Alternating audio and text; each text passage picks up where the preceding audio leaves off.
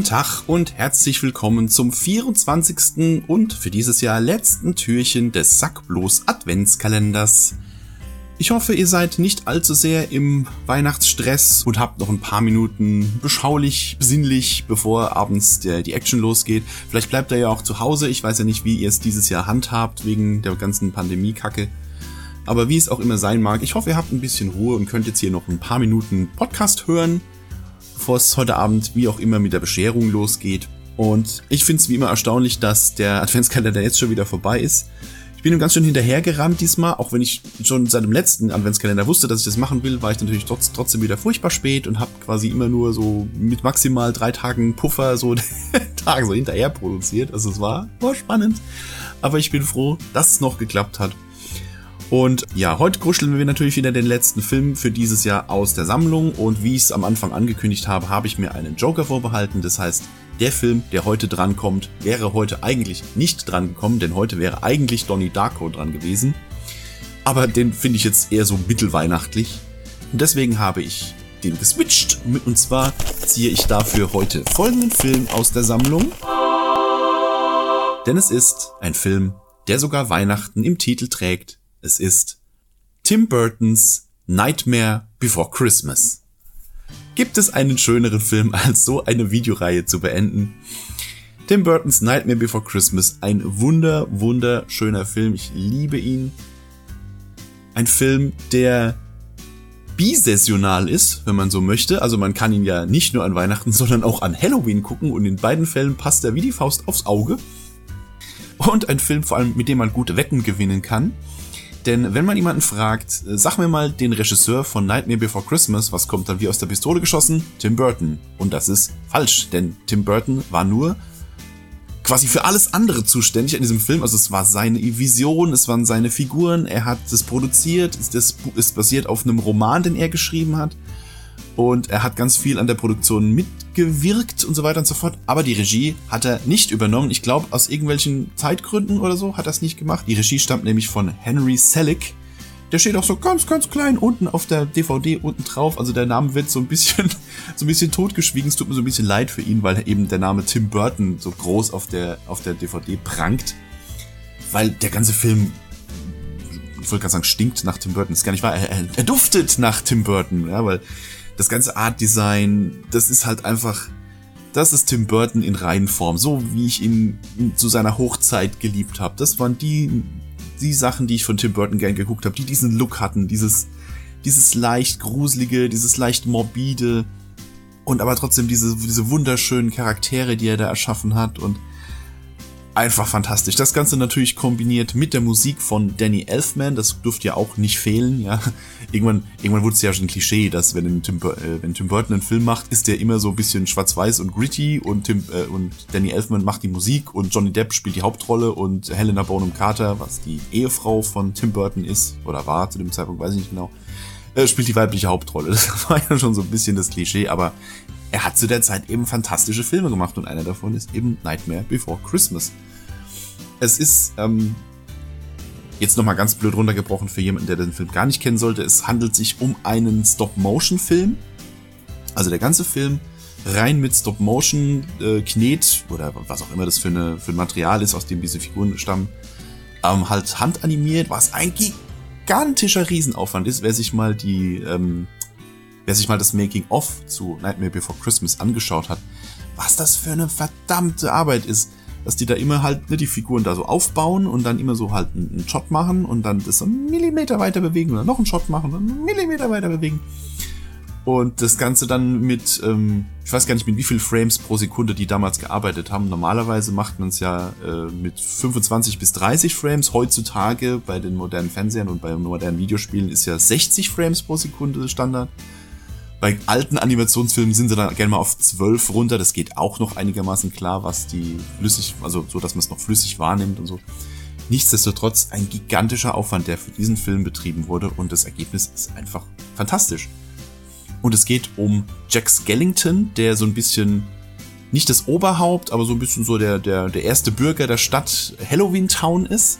In der Stadt, wo halt alles sich nur um Halloween dreht. Es, ist quasi, es wird quasi jeden Tag Halloween gefeiert. Und er findet eines Tages in, in den Wäldern so eine, so eine Lichtung mit, mit, mit Bäumen halt, die so im Kreis angeordnet sind. Und auf jedem Baum ist ein Symbol, das ein bestimmtes Fest des Jahres symbolisiert. Da ist halt Halloween dabei und natürlich eben auch Ostern und Weihnachten und ich glaube Erntedank und keine Ahnung, was es da noch so alles gibt. Und er ist da eben ganz neugierig und schaut eben mal neugierigerweise in die Tür mit Weihnachten rein und wird in unsere Welt gesaugt. Also die, die Cartoon Tim Burton Knet-Version von unserer Welt und sieht eben, wie da Weihnachten gefeiert wird. Und er sieht hier ähm, Geschenke und Weihnachtsbäume und Lametta und Kugeln und Lebkuchenmännchen und allen voran dann eben auch. Er sieht äh, Nikolaus, beziehungsweise Santa Claus, äh, wie er halt Geschenk bringt. Und er, er kommt zurück und berichtet seinen, äh, seinen Halloween-Freunden von dieser Welt und er kriegt aber alles in den falschen Hals. Also er hat, er hat nicht so richtig verstanden, um was es geht und er will aber jetzt Weihnachten in der Halloween-Welt einführen und alle sind Feuer und Flamme und sagen, ja, okay, dieses Mal, diesmal halt kein Halloween, diesmal feiern wir Weihnachten. Und dann eben das, was bei rauskommt, wenn Gruselgestalten versuchen, Weihnachten zu feiern und er, er schwingt sich dann eben, also Jack Skellington schwingt sich dann eben zum neuen Nikolaus auf und sie entführt dann auch tatsächlich den Weihnachtsmann. Und äh, ja, Jack Skellington zieht los und verteilt Geschenke an die Kinder und da sind dann noch so abgehackte Köpfe drin und irgendwelche Stofftiere, die anfangen zu beißen und so solche Sachen. Also dieser, dieser schöne Tim Burton Humor, der da mit drin ist, finde ich ganz, ganz fantastisch. Äh, dann gibt's auch den, den Bösewicht, den Boogeyman, dieser, dieses, dieses Sack, dieses Sackmännchen mit Insekten gefüllt, den Nikolaus dann auch tatsächlich gefangen hält und dann foltern will. Ich, ich weiß nicht mehr genau, warum er ihn eigentlich foltert, das habe ich nicht so ganz verstanden, aber er ist halt der Bösewicht, er foltert Leute. und dann müssen sie dann noch den Weihnachtsmann dann befreien. Ach, ich weiß nicht, das ist, das ist einfach ein schöner Film. Und nicht zuletzt, weil es ein Musical-Film ist. Und zwar einer meiner liebsten Musical-Filme, die lustigerweise sind die Musical-Filme, die ich am liebsten mag, äh, alle, die so ein bisschen morbides Thema haben. Das ist ja Nightmare Before Christmas, hier die Rocky Horror Show, der kleine Horrorladen, ja, und was es da noch so alles gibt.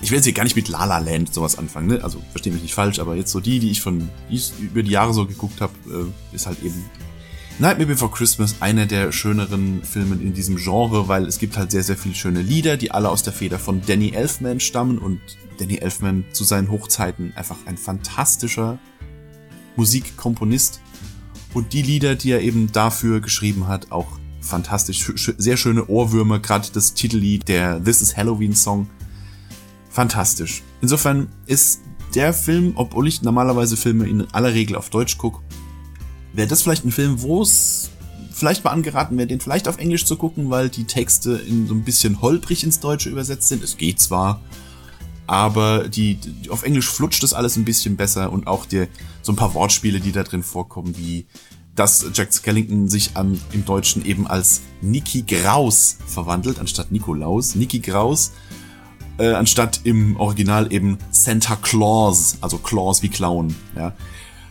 ja mein Gott, ähm, Funktioniert in beiden Sprachen, aber ich habe das Gefühl, auf Englisch, gerade bei den gesungenen Parts, äh, funktioniert es auf Englisch ein bisschen besser. Was aber der deutschen Version natürlich keinen großen Abbruch tut. Ja, das auf jeden Fall, ähm, wer es noch nicht kennt, holt den auf jeden Fall nach. Ich bin mir gar nicht sicher, ob man den auf Disney Plus sehen kann, weil er äh, mittlerweile ist ja das eine Lizenz von Disney. Immerhin gab es dafür eine eigene Welt in Kingdom Hearts würde sagen, holt ihn auf jeden Fall nach. Das ist ein wunderschöner Film, den kann man immer wieder mal gucken. Gerade wenn man auf, so, auf den Stil von Tim Burton steht, ist es auf jeden Fall eine Empfehlung wert. Und ich würde sagen, mit diesen warmen Worten beschließe ich den diesjährigen Sack bloß Adventskalender.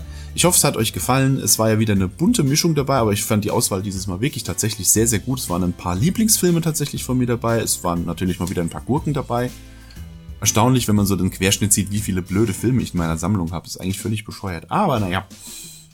Ich hoffe auf jeden Fall, es hat euch gefallen und somit bleibt mir eigentlich nur noch euch ein wunderschönes Weihnachtsfest zu wünschen. Feiert schön im Rahmen der momentanen Möglichkeiten. Ich hoffe, ihr könnt ein paar eurer Lieben besuchen. Falls nicht, falls euch das zu heikel ist, dann äh, bleibt halt zu Hause und nutzt die Gelegenheit und macht euch einen richtig schönen Fernsehabend und schmeißt mal alle Weihnachtsfilme rein, die ihr so übers Jahr vielleicht nicht gucken konntet und macht euch halt eben zu Hause ein bisschen gemütlich. Nächstes Jahr wird es alles wieder besser, da bin ich fest von überzeugt. Macht euch einen richtig schönen Abend, eine schöne Weihnachtszeit und ich wünsche euch, sollte man sich nicht mehr hören, einen guten und knochenbruchfreien Rutsch ins Jahr 2021. Lasst das doch eher bescheidene Jahr 2020 einfach hinter euch und wir starten dann frohen Mutes in das nächste Jahr mit der dritten Staffel von Sach bloß und bis dahin wünsche ich euch nochmal frohe Weihnachten, einen guten Rutsch und einen wunderschönen Abend, Mittag, Morgen, wann auch immer ihr euch das angehört habt. Wir hören uns in der nächsten Folge. Macht's gut, bleibt gesund und bis dann dann.